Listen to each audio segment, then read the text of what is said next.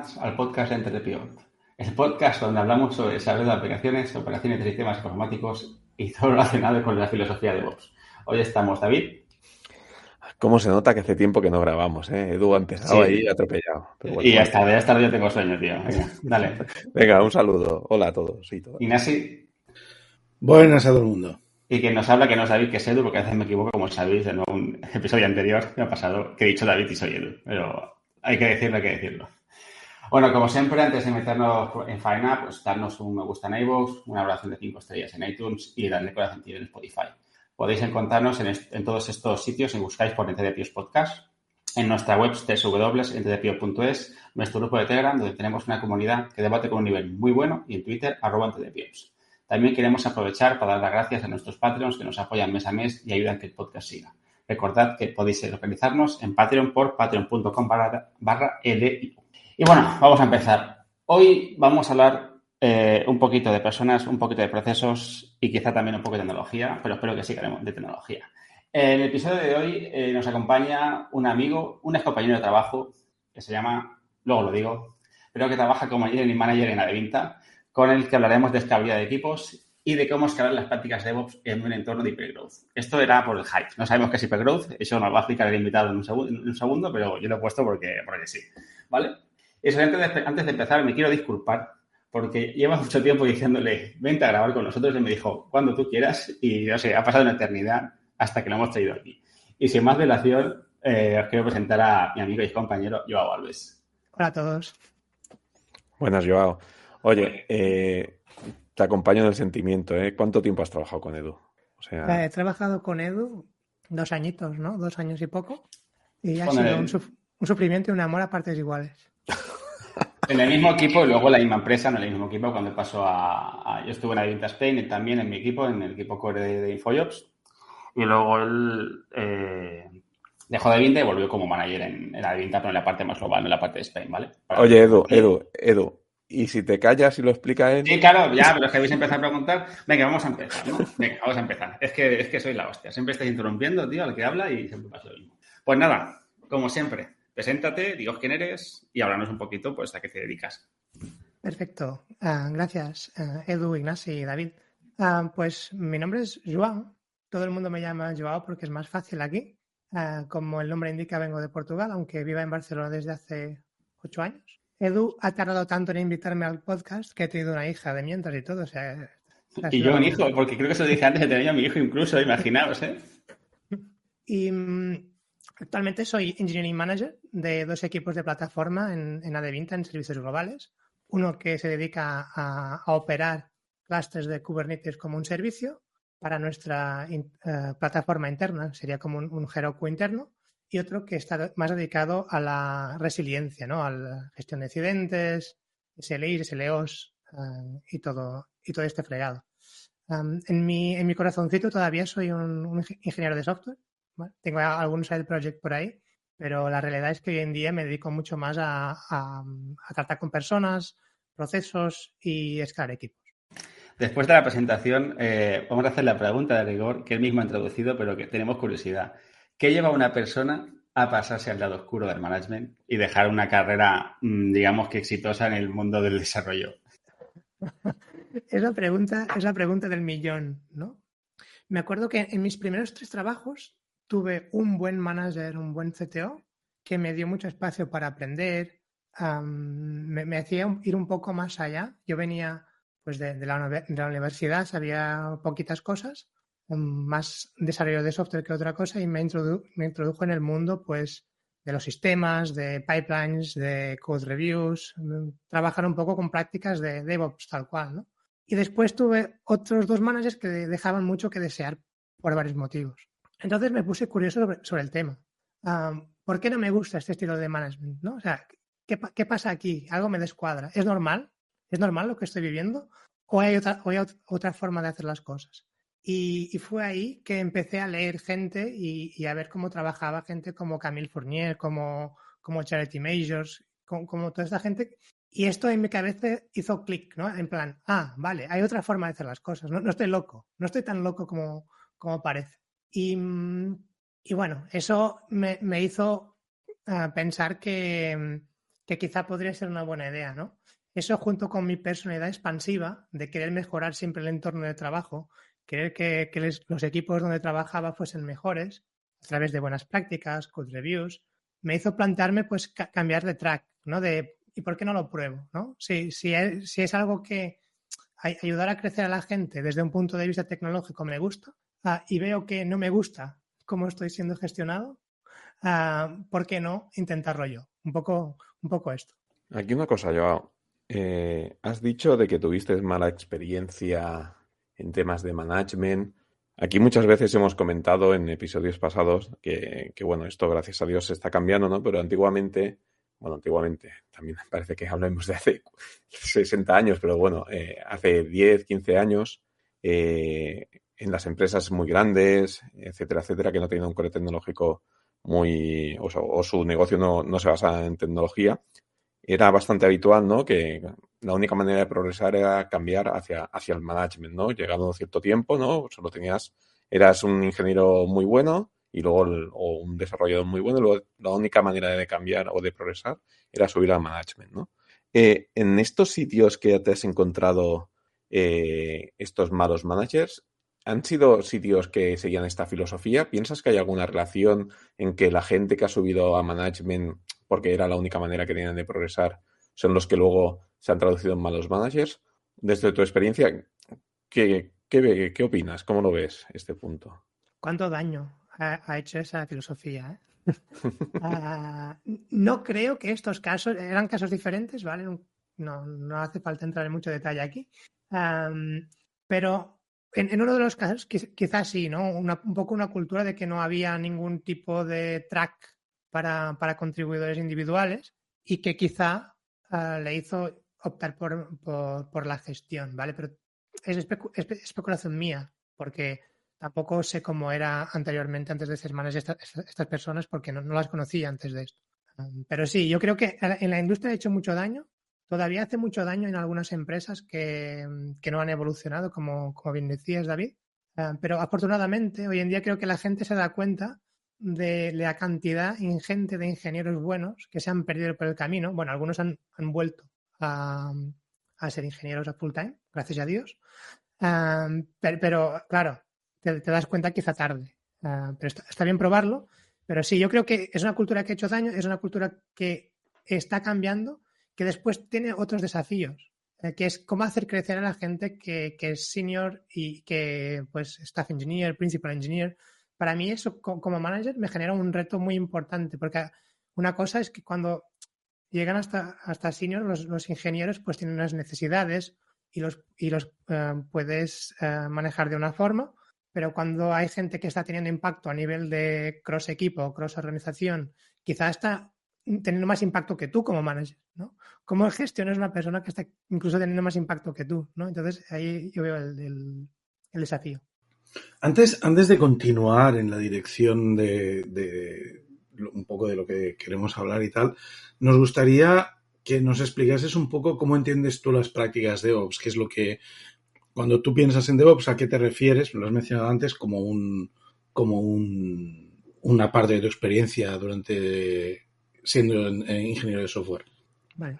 Yo creo que puedo decir que soy DevOps native, ¿vale? Cuando estaba en la universidad pues tuve que montar mi primera pieza de infraestructura en un proyecto y nunca pensé mucho si me gustaba más el desarrollo, la operación. O sea, yo tenía un trabajo que entregar y tenía que hacer algo. ¿vale? Yo defino DevOps más que por las prácticas, lo defino por un principio clave, que, que en español sería tú te lo guisas, tú te lo comes, ¿no? El you build it, you run it. Y para mí todo deriva de este principio, ¿vale? Todo, cualquier práctica uh, deriva, y después las prácticas pueden variar de, de empresa para empresa, de equipo para equipo, pero para mí la base es esta, ¿no? Es you build it, you run it. Uh, partiendo de aquí, hay, todo, hay, toda una serie de, de, prácticas, pero también de cultura que te llevan, a, que te llevan a, a, llegar a este estado ideal. Desde integración y despliegue continuos, experiencia del desarrollador, feedback inmediato, ciclos de desarrollo cortos, um, monitorización, cómo saber si mi aplicación funciona bien o mal, cómo puedo investigar cuando funciona mal. Entonces, e, es todo este ciclo, todas estas prácticas, uh, pero la base es, tú te lo guisas, tú te lo comes. Y la otra cosa que, que, o sea, un poco del tema del que vamos a hablar es es, tú estás operando, tú estás trabajando como, como management con tus equipos en un entorno que se conoce en general como Hypergrowth. Para dar contexto en general a todo el mundo, ¿qué es o cómo definirías tú un entorno de Hypergrowth? Vale. Uh, hoy en día en la de venta ya no es el caso, pero para decirlo pronto y rápido, cuando una empresa crece en número de usuarios de tráfico el 30, 50% hasta el 100%, 300% cada mes, está en, fa fase de hipercrecimiento, ¿no? Es una, una curva exponencial si hablamos de, de, funciones. Eso significa que en un mes puedes tener 50.000 usuarios y el mes siguiente 75.000, 100.000, 200.000. Um, y aquí me gustaría distinguir dos cosas. ¿no? Esto, es un, una definición de hipercrecimiento pura y dura. Pero después hay el, hipercrecimiento que suele llevar al hipercrecimiento de los equipos que escalan esta tecnología, ¿vale? Porque WhatsApp llegó a millones de usuarios con, con 30 ingenieros, ¿vale? No, no, tuvieron una fase de hipercrecimiento a nivel de equipos como tal. Entonces el desafío es doble, ¿no? ¿Cómo de bien soporta mi aplicación, mi infraestructura, la carga que tengo? ¿Y cómo podemos ser efectivos cuando están entrando 5, 10, 50 personas cada mes en equipos de, producto y tecnología? Entonces yo creo que el hipercrecimiento aquí yo le distinguiría estas dos cosas. Pues, y todo esto que, comentas, bueno, yo he estado en cierta parte ahí, he vivido parte de lo que comentas, en cierto modo, al menos, o al menos al inicio, pero así que recuerdo de todo esto, de, este, todo esto que has vivido, que has, que has, eh, en lo que has contribuido o has eh, estado ahí, por así decirlo, ¿qué retos crees que han sido los más complicados, más difíciles o que han sido más, eh, o que te han costado más, ¿no? Ejecutar o, vivir, ¿no? O transicionar, como lo quieras eh, definir. Buena pregunta. Yo creo que hay, algunos retos. El, primero, que, quizás es más obvio con, y enlazando con lo que acaba de decir, de decir es la, la, inducción o el onboarding de la gente. ¿no? ¿Cómo haces toda esa gente productiva en el mínimo tiempo posible que puedan aportar valor a una base de usuarios que se está multiplicando cada mes? O sea, aquí estamos hablando de rearquitecturas, eh, etcétera. Y, aquí es súper importante tener un, liderazgo fuerte, ¿vale? Con conocimiento del stack tecnológico, para minimizar la curva de aprendizaje, crear guías de, onboarding, crear lo que se conoce como un buddy, ¿no? El, el, colega que te ayuda cuando entras en una nueva empresa. Esta es una primera parte. Pero después la, vienen otras partes muy divertidas. ¿Cómo construyes equipos? Tienes equipo, tener equipos de 15 personas no es eficiente, pero entra gente cada mes. ¿Qué estrategia tienes para, crear equipos? Tienes un equipo tronco y vas, van saliendo ramas de este equipo tronco, uh, equipos solo de nuevos, haces un mix, eh, pues todo esto hay que pensarlo muy bien junto con el onboarding para que tanto la experiencia para la persona que entra en la empresa sea buena como para el resultado para la empresa misma, ¿no? O sea, que desarrollemos las funcionalidades que tocan, con la calidad que toca, con las rearquitecturas que tocan, ¿vale? Estos son dos retos. Después yo creo que hay otros dos más, pero no sé si, si uh, hay alguna pregunta también vosotros que tenéis sobre esto. Bueno, yo una de las cosas que siempre digo, ver, yo también he gestionado equipos en, en otra vida. Con eh, PowerPoint no cuenta, ¿eh? Que es como mejor se gestionan, ¿sabes? O sea, despegas un PowerPoint y no hay lugar a preguntas y para adelante. Y bueno, y siempre, siempre lo he comentado que, que para mí, en mi caso, por ejemplo, la gestión de equipos fue con gran diferencia el reto más grande que he tenido en mi carrera profesional, ¿no? El hecho de gestionar personas porque cada persona es diferente, cada persona tiene motivaciones diferentes, tiene situaciones diferentes y lo que aplica para uno no aplica a la otra y al final necesitas que el equipo trabaje unido y bueno, etcétera, etcétera, etcétera. ¿Tú compartes ese punto de vista o es que en mi caso yo sí que venía de un entorno donde la única manera de evolucionar era hacia el management, ¿vale? Y, utilizando mucho PowerPoint. Entonces, ¿tú compartes la visión de que la gestión de personas quizá es eh, uno de los puntos más difíciles para la gente que, que, no tenemos experiencia? ¿O realmente con una buena cultura de empresa, unas buenas metodologías y buenas bases, esto se lleva mucho mejor? Estoy de acuerdo con lo que dices, David. Uh, para, para, claro, ¿qué, ¿qué, es la cultura? ¿no? La cultura, eh, al final también uh, la, la, crean la, los, los, gestores ¿no? a diferentes niveles um, y ayudan a, a hacer enforcing de, de, ciertas, de ciertas cosas. Yo estoy de acuerdo, que, que es, es, muy difícil, uh, pero no, o sea, no, no pasa nada. Es, es, es algo que, que, viene con el rol, ¿no? Si quieres ir hacia la gestión de personas y de equipos, pues uh, sí, es difícil, pues es, pues, pero también es lo que has escogido hacer, ¿no? En, en, en, en cierta parte. Um, pero no sé si esto contesta a, a tu pregunta. Sí, más o menos, más o menos. Entonces, basándonos en esto, ¿qué prácticas crees que son las más importantes y qué cosas son lo que más cuesta aplicar o, o conseguir? Vale, y yo creo que hay una práctica en concreto que quizás os vais a reír, pero que yo le he visto muy complicada. Que es, Llevarle cafés al manager.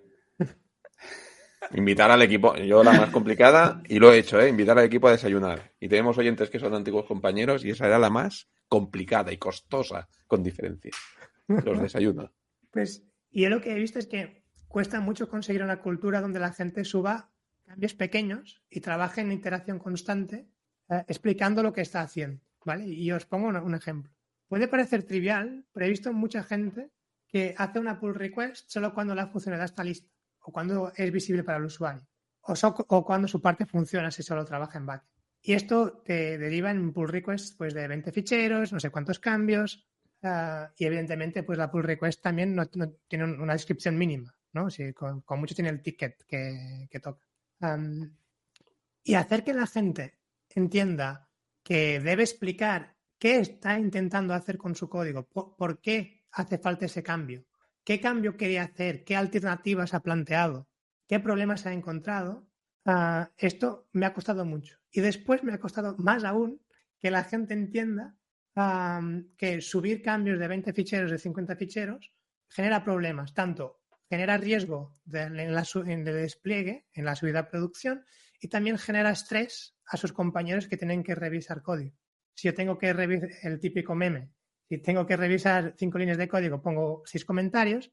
Si tengo que revis- revisar 5000, eh, la apruebo directamente.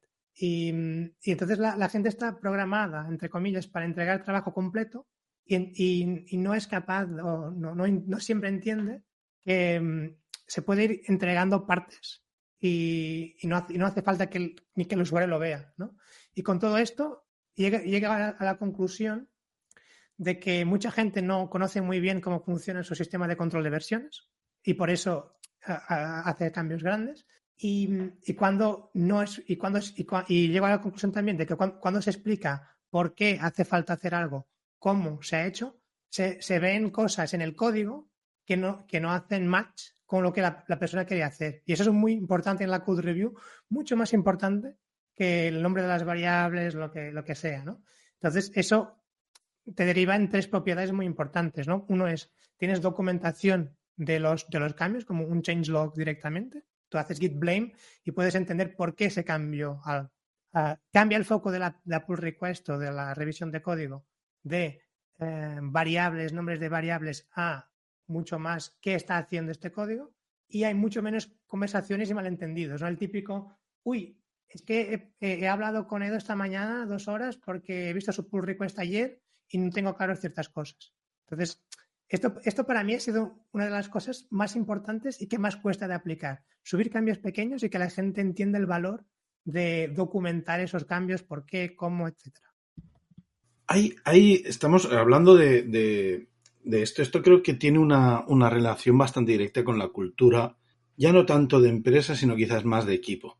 Yo entiendo la, la cultura, cuando hablamos de, de entrar en un equipo de trabajo y hablar de cultura, creo que siempre hay diferentes niveles y una cosa es la cultura de empresa en cuanto a cosas más genéricas quizás o más relacionadas con el entorno laboral, pero luego están las que son específicas de, de ciertas especialidades o las que son específicas de ciertas áreas de trabajo de, o de ciertos equipos y de cómo trabajan. En, en nuestro caso, por ejemplo, a ver, esto, esto lo, saco un poco porque además son de esas preguntas que me hago y, y cada vez que puedo intento ver cómo lo hacen otros.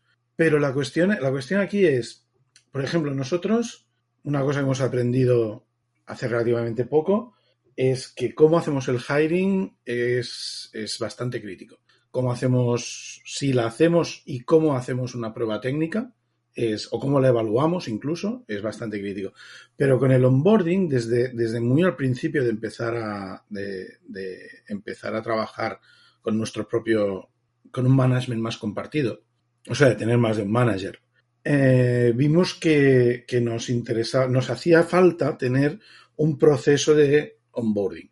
Y este proceso lo definimos en una checklist, nos hicimos una checklist con las cosas que una persona que entrase, que, creíamos que una persona que entrase tendría que, hacer, la definimos, o sea, es un documento, es orientativo más, más que una regla, pero, o sea, llamarle checklist quizás no es lo mejor, pero tenemos pues lo que vas a hacer el primer día, lo que vas a hacer la primera semana o las dos primeras semanas, el primer mes, no sé si tenemos trimestre y o semestre y luego todo el O sea, dura un año.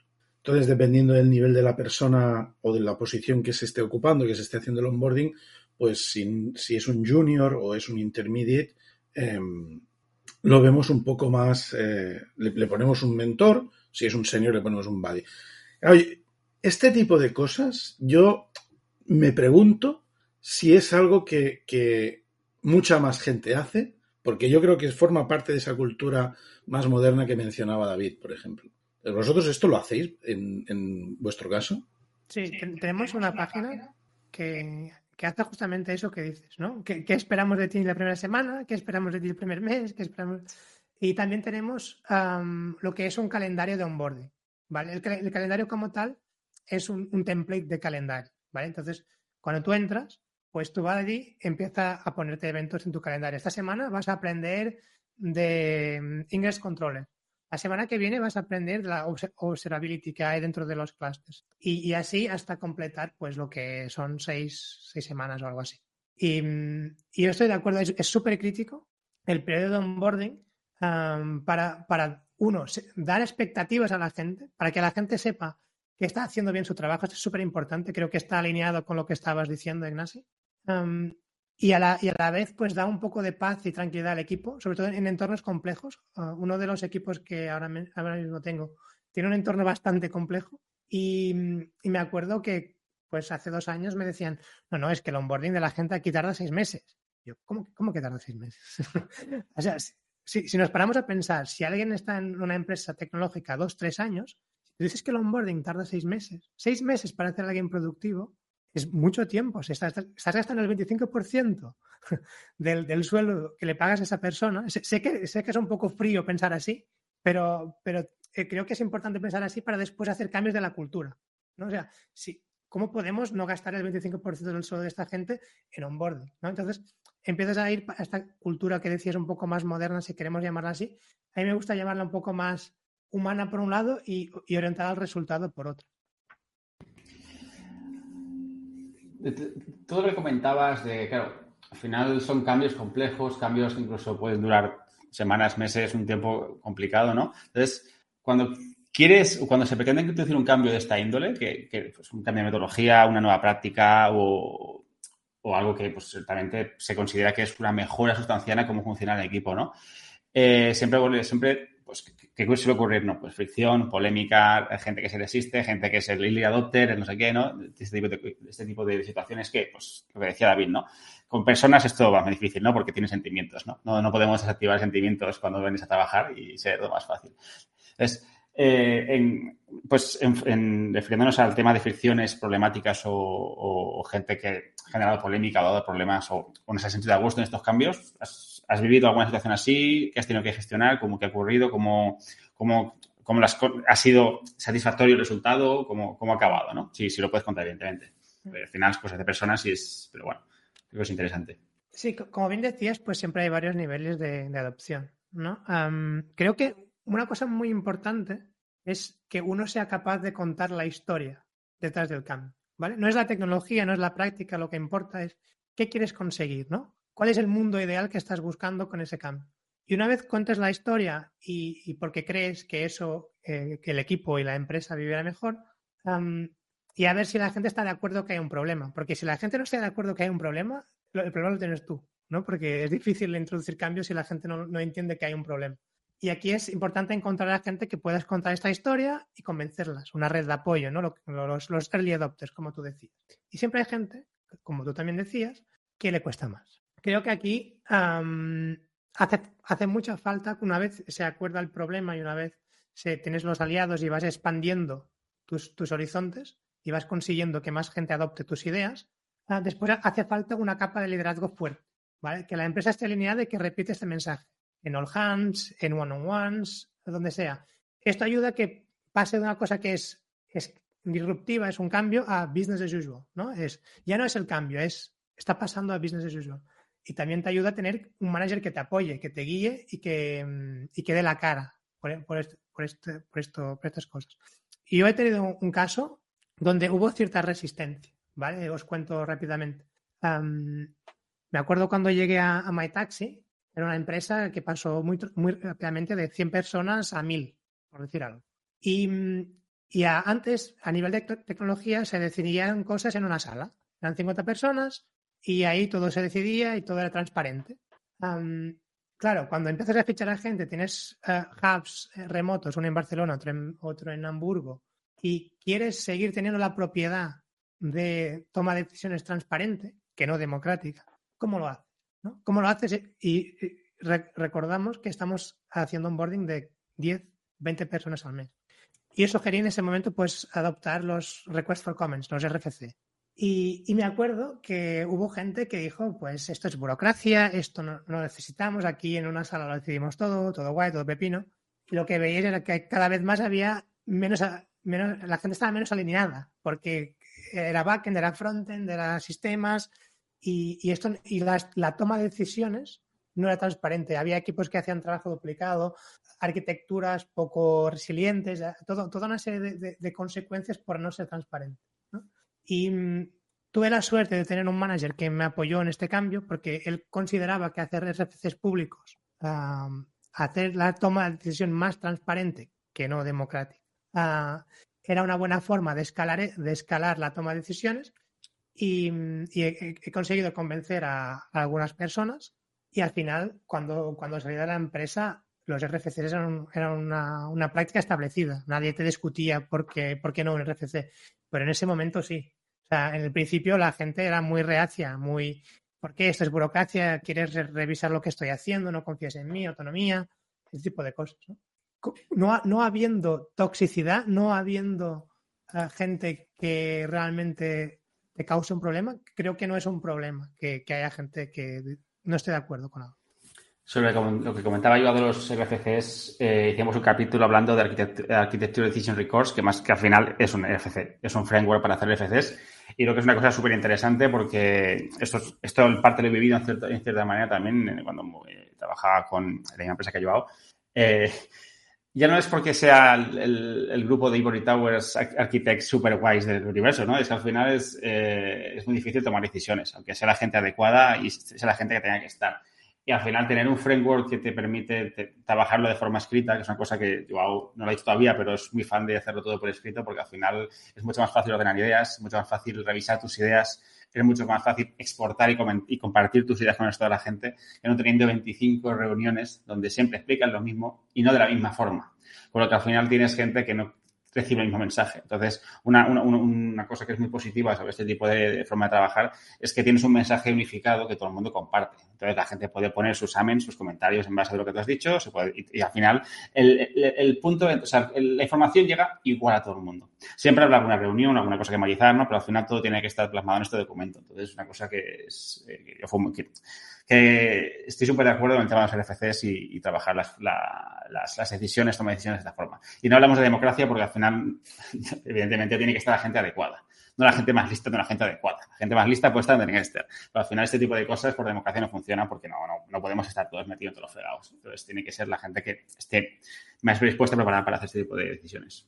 Me gusta mucho la puntualización que hace yo todo el rato de, de eh, ¿cómo era? Transparencia, ¿vale? Versus democracia. O sea, eso es que muchas veces eso se confunde y al final es eso, o sea, normalmente hay alguien que toma decisiones y te comenta el porqué de esa decisión y te lo argumenta y ya está, ¿vale? Y tú lo tienes que, que acatar porque es tu rol acatar esa decisión, ¿no? Porque esa persona tiene otro rol que, que es, pues bueno, tomar decisiones, ¿no? Y que está muy bien que te las expliquen para que entiendas el porqué de las cosas, ¿no? Y puedas luego tú hacer mejor tu trabajo. Pero es eso, yo también he vivido situaciones como la que dice, ¿no? De, de es que esto, esto, ¿sabes? Esto no es una democracia, esto antes lo hablábamos todo. No, no, disculpa, la transparencia es una cosa, la toma de decisiones es otra, ¿vale? Y la democracia, pues bueno, en, normalmente en los trabajos no suele, no suele tomarse las decisiones por, con, por consenso, por así decirlo. Siempre tiene que haber alguien que tome, bueno, que, que su rol sea este, liderar y tomar decisiones. En cuanto a la dicotomía, por llamarlo de una manera, entre transparencia y democracia, estoy totalmente de acuerdo. Hay, hay una diferencia sustancial. No, la democracia añade un montón de burocracia y de, y de pasos que no siempre van a llevar a la mejor situación. Además pasa otra cosa que es, es quiero, quiero entrarlo justo después en, en este tema, que es si el equipo cambia, si los miembros del equipo cambian, si hay gente que entra, las opiniones van a variar y el peso de las opiniones van a variar. Y la democracia puede complicar mucho, si se opera basado en la democracia, puede complicarlo mucho. En nuestro caso hemos tenido un turnover bastante grande últimamente y hemos ha entrado mucha gente nueva, se ha ido mucha gente que había antes y como, bueno, en, en, la organización en la que ya trabajo nos gusta intentar dar el mayor punto de flexibilidad, lo que estamos haciendo es preguntamos a la gente qué opinan. No es un voto, no es una democracia eh, como tal, la decisión se va a tomar luego en la dirección, pero informada sobre las opiniones del equipo, intentando buscar una decisión que se ajuste más a la voluntad de todos, siendo transparentes. No, al final pero es lo que dices lo que, lo que, lo que acabas de clavar. O sea, al final la transparencia tiene, también tiene que dar, tiene, o sea, el que promueve la transparencia y toma decisiones tiene que ser consciente que le va a llegar crítica. Y esa crítica puede ser constructiva, destructiva, o puede ser un aporte muy bueno para decir, hostia, no tuvimos en cuenta este, este, este input, ahora lo tenemos en cuenta y haremos el proceso. Pero no es que todo el mundo vaya a votar para cambiarlo, simplemente pues hay gente que tendrá buenos inputs, hay gente que tendrá malos inputs, y hay que descartar los malos y aprovechar los buenos para tomar mejores decisiones futuras. Punto. Uh -huh. Yo ahí creo, Edu, que es muy importante lo que dices, el poder habilitar de mecanismos de poder dar feedback eh, sobre esas decisiones. Y luego el que to la toma, pues ya valora si lo acepta, no lo acepta o, o, el valor de ese feedback, ¿no? Pero es importante también poder recibir ese feedback, que en muchas ocasiones no existe ese mecanismo es, es clave lo que, lo que decía Edo, ¿no? Y es que es clave dejar las expectativas claras desde un principio, ¿no? Una cosa es decir, dame input y otra cosa es decir, vota. Son cosas. Una cosa es tú me das input y yo voy a decidir con el input que me has dado. Y otra cosa es todo el mundo pues tiene aquí un voto y si sale 5-4 pues hacemos lo lo que han votado los 5 y, y, si no pues al revés. Y, y, y creo que a, a, veces, sobre todo en Europa, lo, lo, que yo he vivido es en Europa, pecamos mucho de, de ir al consenso y eso nos, nos ralentiza la, toma de decisión, que al final nosotros no estamos enviando cohetes a Marte, creo que ninguno de nosotros aquí. Y la mayoría de decisiones, el 90 y pico por ciento de decisiones, se pueden revertir con un coste asumible. Si es así, ¿por qué todo tiene que ser votado? No basta con que darle a, a, a cierta persona la posibilidad de decidir sobre algo con los inputs que toquen y tiramos para, para adelante. No siempre al mismo que decida. Yo no soy partidario de, dictaduras. Uh, podemos rotar quien decide para también dar cierto punto de diversidad y de autonomía dentro del equipo, pero, pero que decida.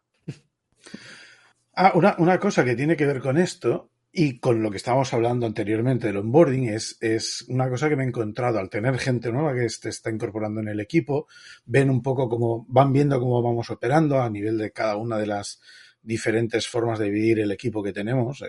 Nosotros usamos las, unas palabras bastante comunes, squads, guilds, working groups, y, y cada, cada, cada, diferencia o cada división tiene un, un foco y un, y, un, y un interés o un área de trabajo. La cuestión es que mucha gente dice, es que claro, es que a veces no sé si proponer, estoy viendo esto y no sé si proponerlo. Digo, a ver, digo, nosotros, por ejemplo, ante, en, en, el pasado cuando yo entré en, el equipo, éramos un solo equipo, operábamos como un solo equipo, y hubo un momento que mm, se planteó dividirlo en squads. Entonces lo dividimos en squads y, aquello lo estuvimos haciendo durante unos cuantos sprints, vimos que teníamos algunos problemas operativos y decidimos volver a fusionar el equipo y luego lo volvimos a dividir en squads otra vez. Eh, lo que lo que lo que me parece que es, que es eh, relevante aquí, y es un ejemplo, esto lo pongo como un ejemplo cuando, cuando alguien me pregunta, digo, digo, las cosas como están funcionando ahora no tienen que ser estables. No tienen que ser, o sea, una decisión que hayamos tomado en el pasado no es absoluta.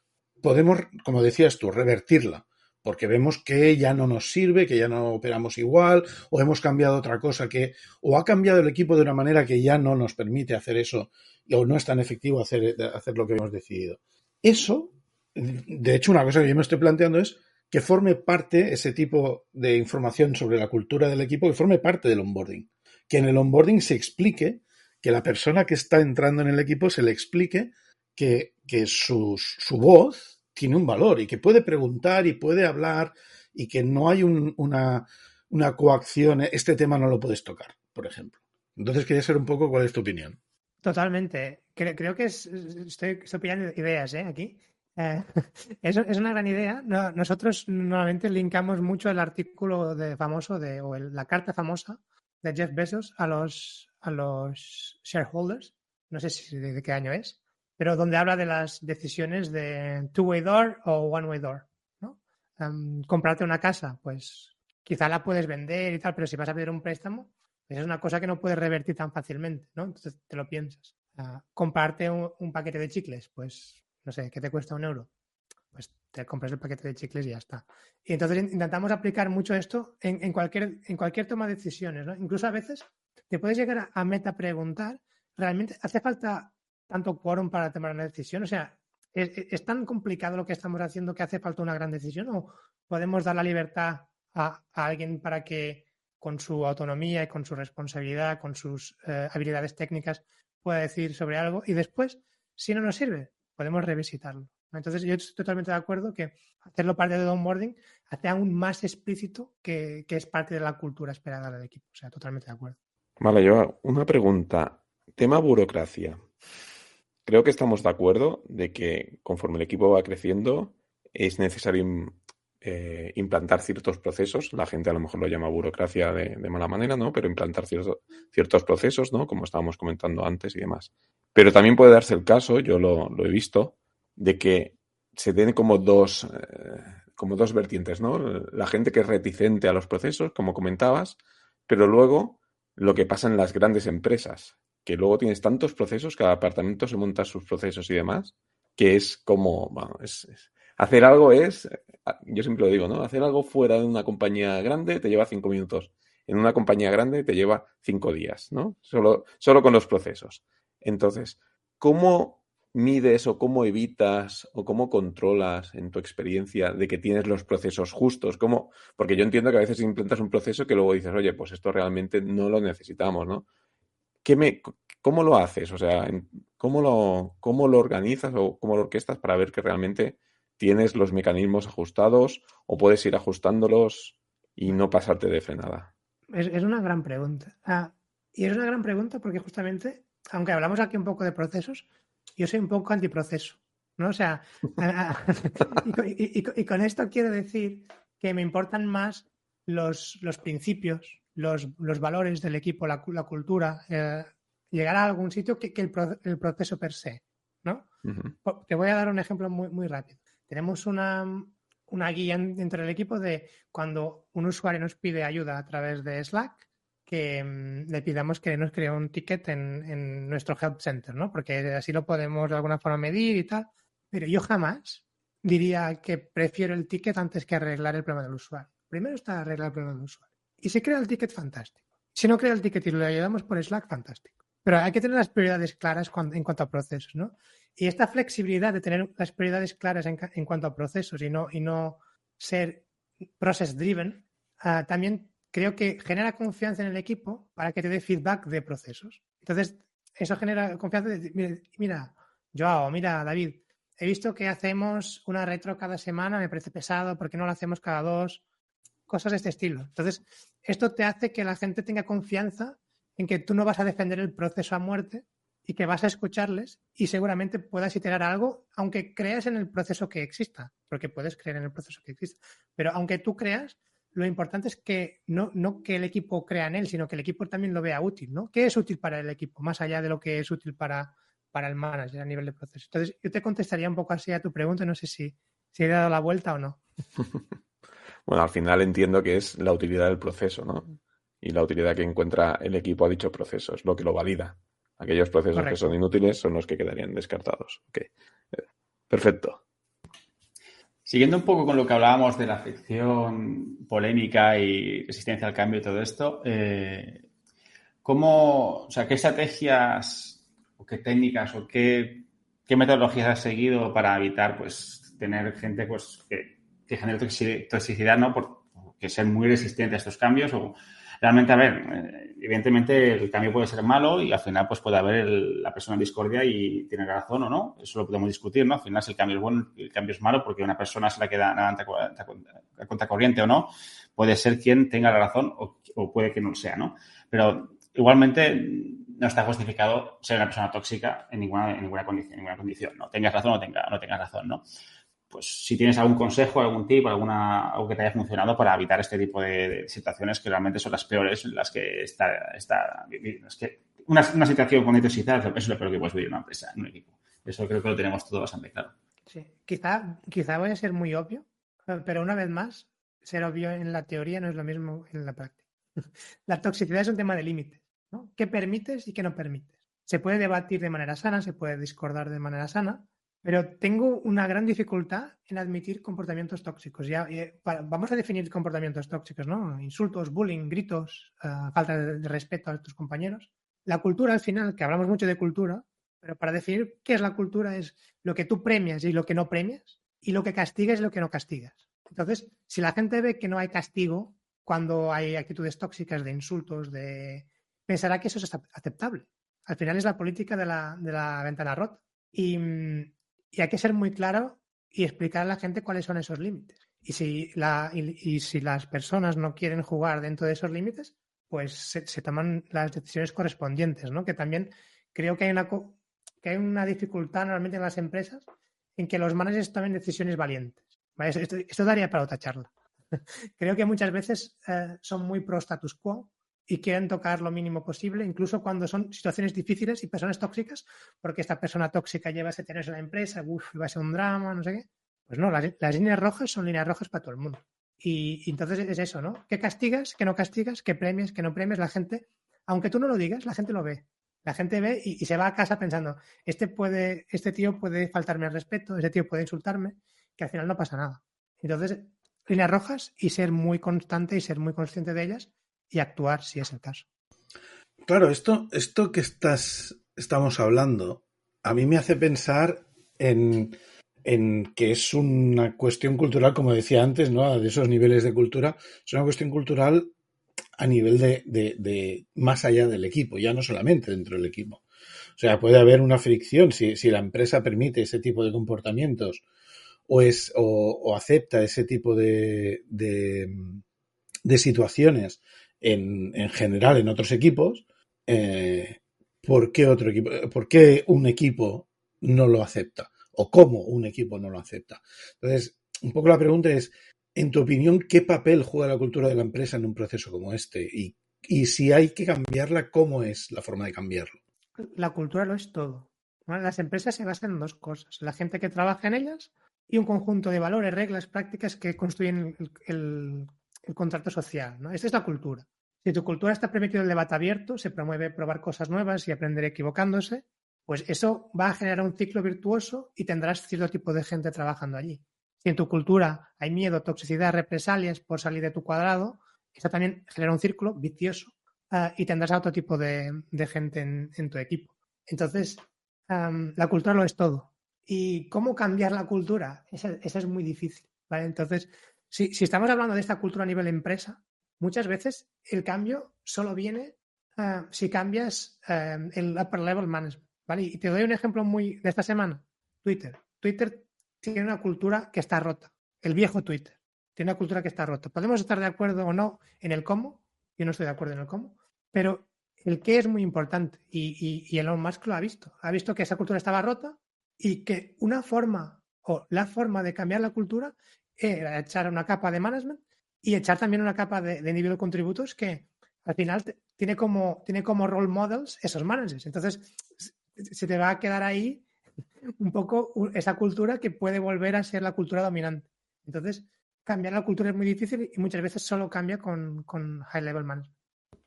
Un poco ya mirando hacia el futuro, de, hemos hablado pues procesos, culturas, ¿no? De, cómo aplicar ciertos eh, cambios o metodologías nuevas en la empresa, cómo, cómo ves tú qué es la forma de trabajar eh, para que sea pues, el equipo eficiente, ¿no? Que un onboarding sea más suave o, menos, o menos prolongado en el tiempo, ¿no? Porque requiere procesos complejos, ¿no? Entonces, de cara hablando ya, cambiando un poco el término DevOps y hablando ya de equipos de plataforma, ¿no? Que es la nueva rana que habla, ¿no? Ahora todo se habla, ya no se habla de DevOps ni CRE, se habla de equipos de plataforma, que es una cosa que me gusta y quiero que hagamos un episodio sobre esto, así que eh, ya lo dejo a caer para mis compañeros. Eh, ¿Cómo crees que es la evolución, o, cuál crees que es la evolución natural eh, que deberíamos tener para trabajar, sobre todo a nivel de infraestructura, que es lo que hacemos aquí principalmente, porque casi todos somos o venimos de, esta rama, ¿no? Y tú estás en un equipo al final que administra infraestructura. ¿Qué cambios crees que deberían adoptar, se deberían adoptar para, pues, ir hacia un mundo mejor, ¿no? Por decirlo de alguna forma. Sí. Y yo, como, como en cosas que hemos debatido aquí, me gusta siempre ir al, fundamental, ¿no? A la, raíz de las cosas. Y el movimiento DevOps, eh, desde mi punto de vista, podéis eh, hablar del vuestro también, nació por dos motivos. Por desbloquear que la gente tuviera acceso a todo el ciclo de, de vida y desarrollo de, aplicaciones y darles ownership con ese desbloqueo. Esto quiere decir, si quiero desplegar un viernes por la tarde, puedo porque, total, me van a llamar a mí. No van a llamar al que está de guardia del equipo de sistemas. El tema es que eso generó una carga cognitiva enorme. Tener todo el ciclo de vida de las aplicaciones y tener que gestionarlo todo eso es mucho curro, es mucho trabajo. Entonces, ha, surgido la necesidad de hacer el Utility Run más accesible a la gente. Eh, ¿Cómo? Ah, ahí es cuando entra en el concepto de equipos de plataforma, que pues en bueno, el Page y Matthew Skelton en el, en el libro de Team Topologies hablan de ello, pero básicamente eh, proporcionan pues eh, templates, servicios gestionados, APIs, para simplificar el acceso a, estas, estas prácticas de pues, infraestructura como código, alarmas, todo lo que queráis que hace parte del, del, ciclo de DevOps. Esto cambia el paradigma de voy a abrir un ticket para, ah, tengo una API para. No, te abro un ticket para que me crees una base de datos. Yo tengo una API para crear una base de datos y esa API ya me va a crear la base de datos con el estándar de la empresa, por ejemplo. Ya me va a crear con una cierta instancia, con unas ciertas políticas de seguridad, etcétera. Y esto es lo que hace, en mi opinión, el cambio cultural hacia los equipos de, plataforma y, que hace acelerar lo que es las prácticas de DevOps, porque no tienes que preocuparte de, sí, yo tengo que saber que tengo que tener alarmas, pero no, no tengo que pegarme dos semanas peleándome con Datadog, con Grafana Cloud, con Terraform para, tener las alarmas de mi servicio, que es lo que me interesa. Entonces, em, creo que es un poco esto el gran qué de los equipos de plataforma. No sé si mis compañeros tienen más preguntas. Yo creo que todos tenemos muchas preguntas, pero no queremos hacer un episodio que dure una semana. Entonces, creo que vamos a ir cerrando porque se nos va a ir, creo que llevamos una horita más o menos, quizá un poquito más, y no queríamos extenderlo. Siempre podemos hacer una segunda parte si Joao quiere venir. Estoy, estoy convencido que seguro que quiere venir porque yo soy así de convincente. No sé si esperaremos a que tenga su segundo hijo o hija y yo también, eso, eso lo veremos porque creo que es prematuro, pero invitado, invitado está. Entonces, eh, antes de cerrar, como siempre, le preguntamos a nuestro invitado si tiene algo que decir o que te para siempre o bueno, quieres aportar alguna cosita que pues, no te hayamos preguntado que quieras, o que quieras decir para cerrar el, episodio de vista.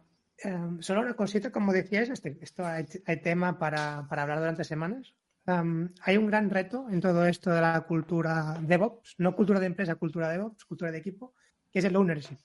¿Cómo garantizas que los equipos son autónomos y quieren adoptar esta de yo me lo guiso, yo me lo como? entonces, es, un tema que no todo el mundo está preparado para él, porque mucha gente está acostumbrada a yo, mi, responsabilidad acaba cuando genero un artefacto, una imagen de Docker o lo que sea, y ya está. Cuando la, responsabilidad del desarrollador de hoy en día, del desarrollador dentro de una cultura de Ops, va mucho más allá. Va que el servicio funcione bien, que tenga, que cumplas ciertas expectativas de tus usuarios y tú mismo eres quien tiene que tener ese, eh, ese ownership. Entonces, eso daría para otro episodio. Eh, solo quería hacer ese, ese apunte aquí porque no, hablamos mucho de, de, este tema, pero cuando, cuando queráis podemos hablar de, de muchas cosas, equipos de plataforma, cultura, lo que queráis. Cuidado con lo que dice Joao, ¿eh? que te tomamos la palabra y aquí nos salen 15 episodios. Encantado, ¿eh? Y ahora sí, para ir cerrando de verdad, eh, si eh, hay alguien, nuestros oyentes quiera, quieren contactar contigo, quieren meter un mensaje o cómo, cómo pueden hacerlo, si es que tienes algún eh, medio público, evidentemente, para hacerlo. Vale, muy básicamente, uh, mi handle en Twitter es uh, arroba. Uh, también ahora, desde hace unos pocos días estoy en Mastodon, o sea que me podéis buscar por ahí también. Y con, con el mismo handle, joaoqalves.com, pues si me queréis enviar un correo electrónico, estoy disponible. Y ahora sí, te vamos a dejar que te despidas. Y vamos a ir cerrando el episodio. Un placer tenerte aquí, por supuesto. No, no, y lo yo... que hemos dicho, si quieres repetir, pues tú estás invitado y podemos buscar mil temas que seguro que, que tenemos cosas para hablar contigo aquí. No, no, muchas gracias a, a vosotros, a Ignasi, David, Edu, por supuesto, por, porque ha sido el, el, motor de que esto haya ocurrido, aunque haya sido años después, no pasa nada. y de, de, verdad, ha, ha, sido un placer. Podríamos hablar de, de muchas cosas aquí. Um, lo dejo para una birra, quizá no, no, para otro episodio, pero para una birra. También, también. Y muchas gracias. Pues nada, como siempre, pues esperamos que os haya eh, gustado el episodio. Y si os gusta nuestro trabajo, pues correr la voz, eh, darnos cinco estrellas en iTunes, me gusta en iVoox un corazoncito en Spotify. Ya sabéis que nos podéis buscar en todos estos sitios, pero en TDPOps, en nuestra web, www.tdpiops.es, en Telegram y la cuenta de Twitter, arroba. Y por favor, dando feedback, que sabéis que el feedback nos da la vida. Eh, recordad que os animáis a ayudarnos, tenéis nuestra cuenta de Patreon, patreon.com barra edio y nuestro link de afiliados que hace que un pequeño porcentaje de tus compras de Amazon vayan a para nosotros sin que veáis ningún incremento en el precio final. Y ha llegado el momento de decir adiós. Eh, David. Venga, hasta la próxima. Ignasi. Hasta la próxima. Y que nos Through the centuries, the endless string of memories, through the progress and the waves. Still the rivers flow, the sun will blow, the seeds will grow, the wind will come and blow it all away. Are just a memory replaced.